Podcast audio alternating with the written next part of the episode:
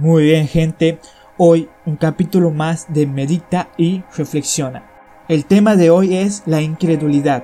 Nos dirigimos a Hebreos 3:12 y dice, mirad hermanos, que no haya en ninguno de nosotros corazón malo de incredulidad para apartarse del Dios vivo. Sabes, si hay algo ideal para apartarse de Dios, eso es la incredulidad. Un corazón incrédulo nunca podrá estar demasiado cerca de Dios, sino que tiende a alejarse o apartarse. Hoy es momento de comenzar a mirarse y observar cuál es nuestro corazón. Es que cuando le damos el lugar a la incredulidad, no hay lugar para la seguridad. Y nadie, querido, pero nadie avanza a donde no hay seguridad. Sabes, muchas veces es más fácil vivir la seguridad de, nuestra comodidad, de no fijar nada, de no invertir nada, del conformismo de donde estamos, de seguir con la mentalidad y las cosas que nos enseñaron desde hace mucho y no querer cambiar nada.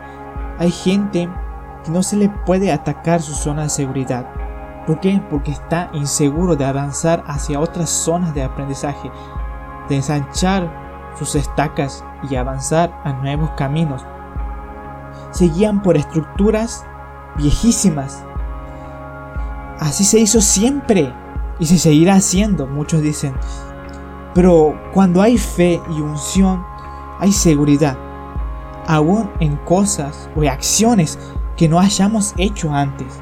Tener fe en una victoria es media batalla ganada. Lo demás se lo hace en el campo de batalla, en el campo de oración, en el campo de la acción. El poder tener visión de un proyecto, un proyecto que Dios te dé, de sueños por cumplir. Sabes, la misma Biblia dice que de lo que no se vio, creó todo lo que se veía. Eso lo encontramos en, en Hebreos 11.3, que dice, por la fe entendemos haber sido constituido el universo por la palabra de Dios, de modo que lo que se ve fue hecho con lo que no se veía. Todo lo que se ve se hace con lo que no se ve, y la fe definitivamente es un instrumento valioso para crear grandes cosas en tu vida. Mucha gente no tiene seguridad en los planes de Dios, pues no le creen a Él.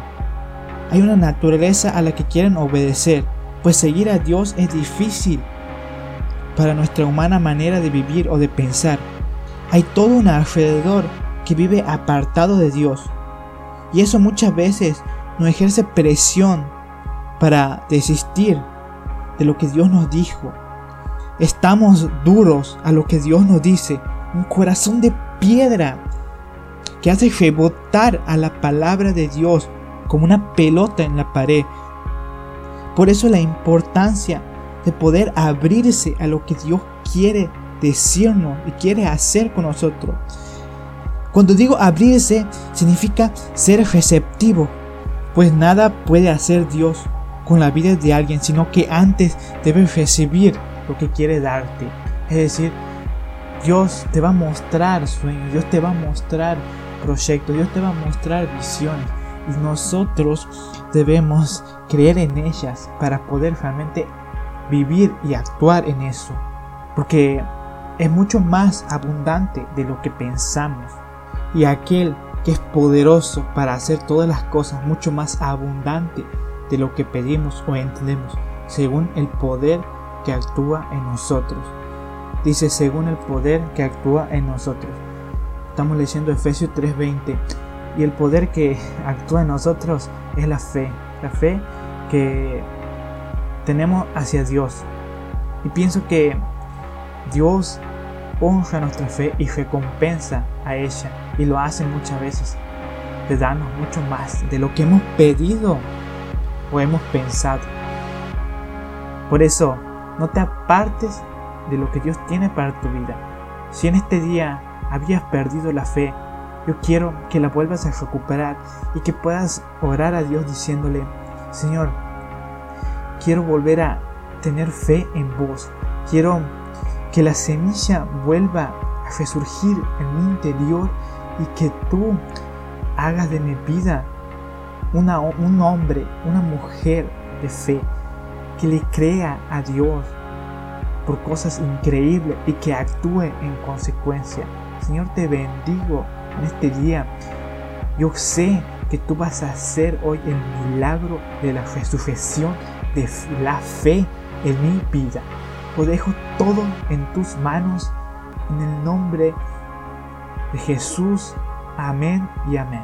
Ojalá hayas podido haber hecho esta oración y que hoy sea un día nuevo, que puedas cerrar tus ojos y volver a abrir y tener una nueva visión y poder creerle a Dios por algo grande, por una puerta, por un milagro, una puerta que se va a abrir. Así concluimos con este devocional postcat de Medita y Reflexiona. Si no estás suscrito, te invito a que puedas suscribirte y seguirme en redes sociales como Facebook. Nos vas a encontrar como Medita y Reflexiona en Spotify y Anchor. También en YouTube. Nos vemos hasta la próxima.